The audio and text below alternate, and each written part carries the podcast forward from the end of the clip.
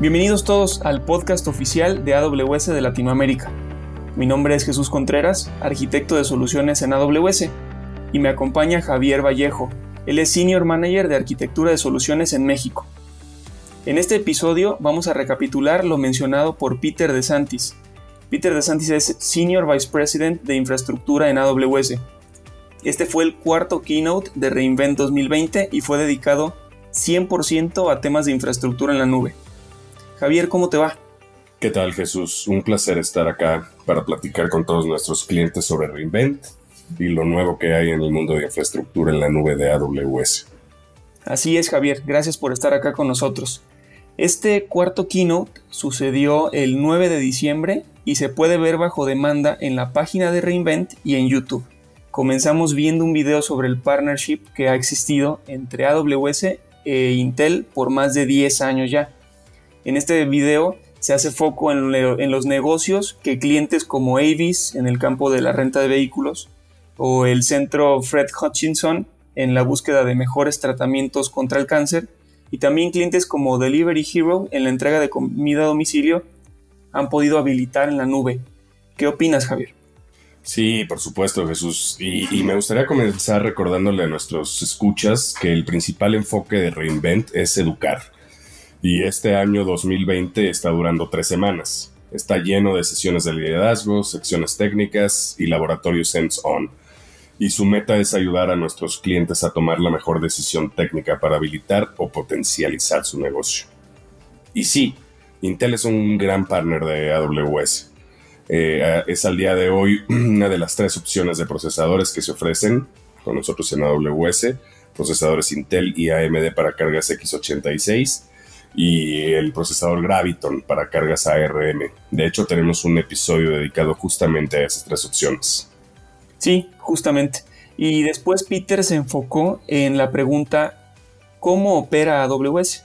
Mencionó también que muchos de nuestros clientes quieren tener certeza al mover sus cargas de trabajo y platicó que para ser un gran operador de infraestructura global, pues no hay atajos. Sí, en efecto, Peter mencionó la frase muy sonada de no hay algoritmo de compresión para la experiencia. Y también platicó que algo que se ve muy seguido en sus sesiones con líderes de otras compañías. Ellos le preguntan cuál es la diferencia en el liderazgo en Amazon y su respuesta fue que en Amazon se espera que los líderes estén en contacto con los detalles. Se espera que estemos conectados con estos detalles y pasemos una parte importante de nuestro tiempo atendiéndolos y conociéndolos. Así es.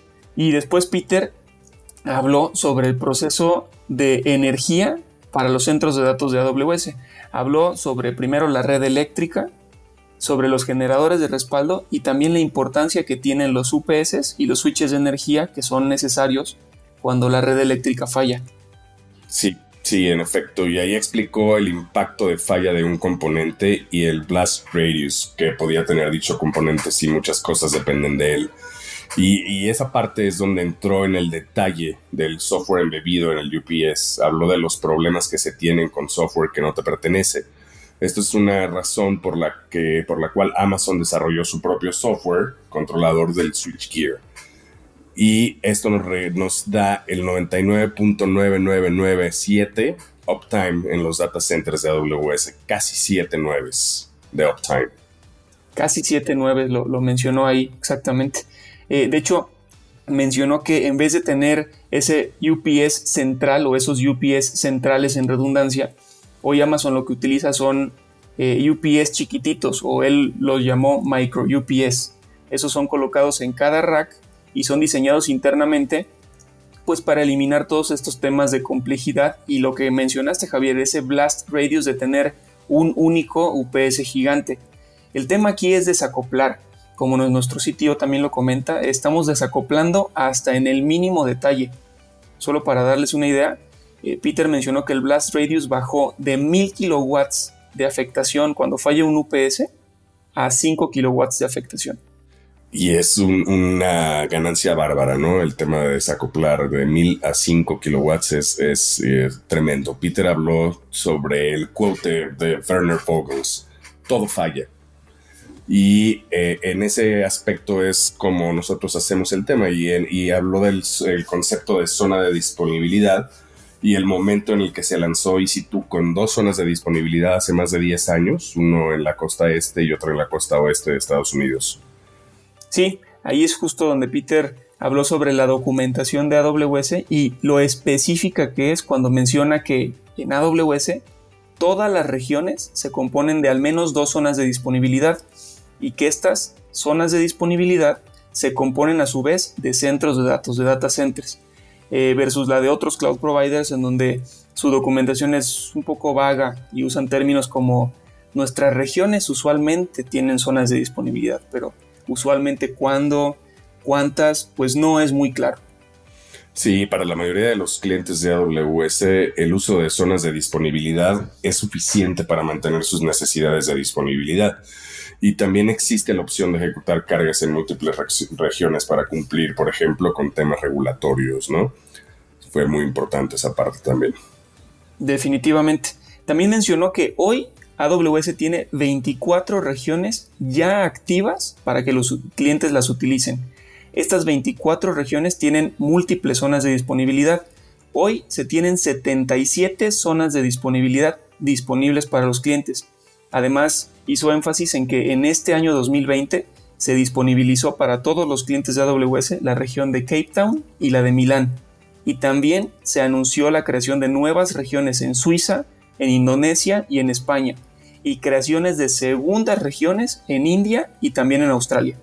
Sí, ahí es donde tuvo a su primera invitada, que fue Michelle McKenna, CIO de la NFL y ella nos contó algo sumamente interesante sobre la conexión de la NFL y los fans como un servidor, ¿no? Estuve yo viendo ese draft del 2020 que estaba planeado para hacerse en vivo en Las Vegas, pero con el tema de la llegada del COVID-19, el draft se hizo por completo de forma virtual. Así es, de hecho menciona Michelle que tuvieron que enviar kits de tripiés, celulares y micrófono para hacer una especie de estudio de grabación en casa, ¿no? Lo mencionó entrecomillado para más o menos 200 personas y a través de los servicios de media de AWS se pudo habilitar la entrega de esas 200 señales de video vía internet a más de 15 millones de personas que vieron el draft en vivo. Eh, estos 15 millones de personas representan un 37% más que el año pasado. Y todo esto sin utilizar ningún satélite ni cámaras de producción de estas grandes tradicionales. Simplemente estos kits de grabación en casa.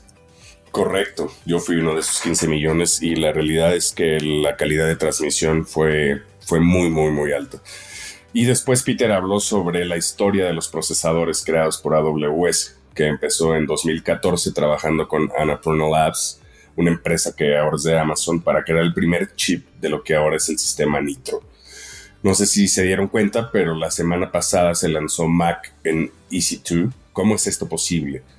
Y es por el controlador Nitro que convierte cualquier server de instancia EC2 sin modificar nada del server y el hipervisor se ejecuta en el sistema Nitro y no en el servidor físico. Con esto, este servidor incluida una Mac mini, se conecta a todos los servicios de AWS y obtienes todo el rendimiento de una Mac como si estuviera en tu escritorio y con acceso a todos los servicios. Correctísimo. Es por eso que se puede entregar un sistema operativo Mac OS en una Mac mini a través del hipervisor eh, Nitro, ¿no?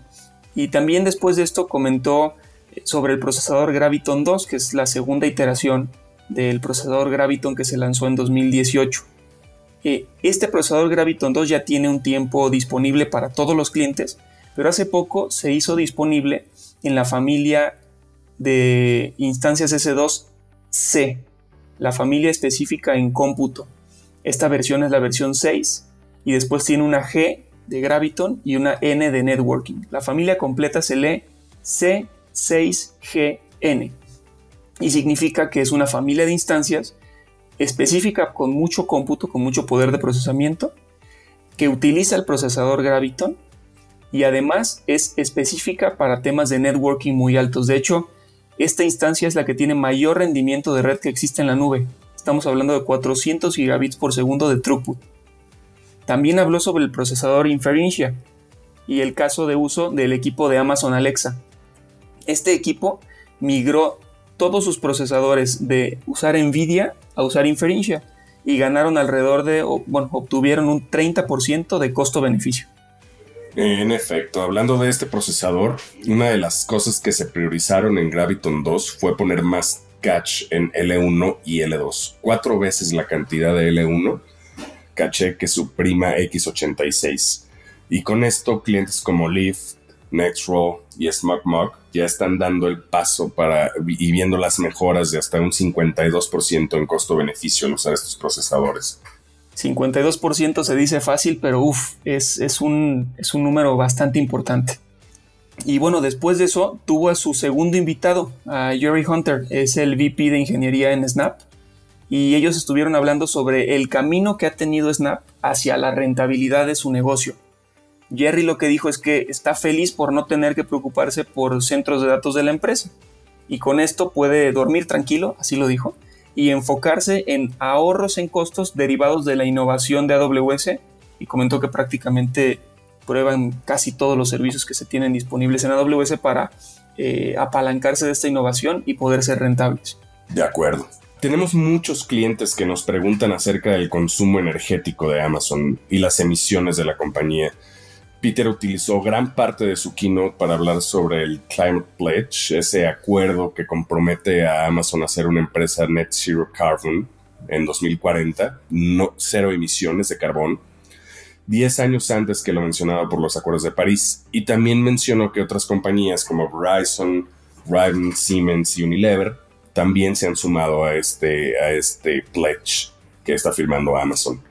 Perfecto, pues esto sí es definitivamente muy importante. Es el camino a que la compañía utilice energía 100% renovable de pe a.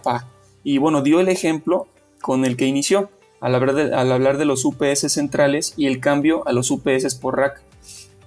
Él mencionó que con esto se tiene un ahorro de alrededor del 35% de energía. Tenemos menos pérdida de energía porque no existe una conversión de corriente directa a corriente alterna.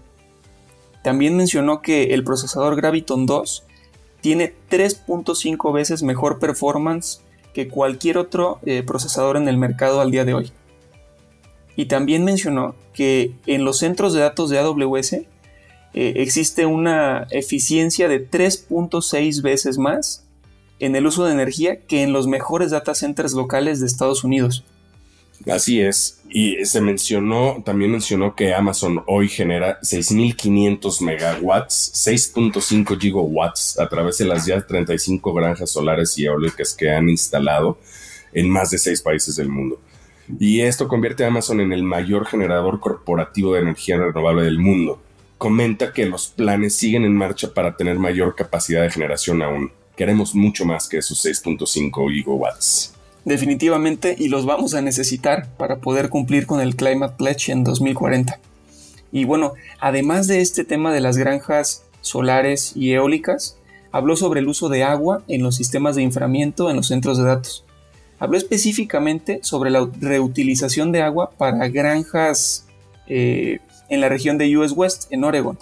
Ahí se reutiliza el 96% de agua que se usa en los centros de datos para después eh, ser utilizada o reutilizada para riego local. Al final esa agua está limpia, solamente fue utilizada para enfriar el centro de datos. Y bueno, hay planes para hacer lo mismo en todos los centros de datos de las zonas de disponibilidad que comprenden las regiones de Cape Town, de Sao Paulo, de Indonesia y de India. Eso la verdad está genial y como siempre decimos en Amazon es día 1. Muchas gracias Javier por acompañarnos en este RICA. Muchas gracias a ti Jesús por el espacio y esperemos que la audiencia esté disfrutando mucho este gran evento virtual. Les recuerdo a todos nuestros escuchas que el registro está abierto y seguirá de esta manera hasta el 18 de diciembre para que puedan ver las sesiones que deseen bajo demanda. Muchas gracias. Gracias a Javier Vallejo. Él es gerente senior de arquitectura de soluciones en AWS México. Y gracias a ti por escucharnos. Esperamos que este capítulo haya sido de tu agrado y que toda esta información te sea útil. Recuerda que leemos cada correo que nos envías. La dirección es awspodcastenespanol.amazon.com. Soy Jesús Contreras y como nos gusta decir en AWS, sigamos construyendo.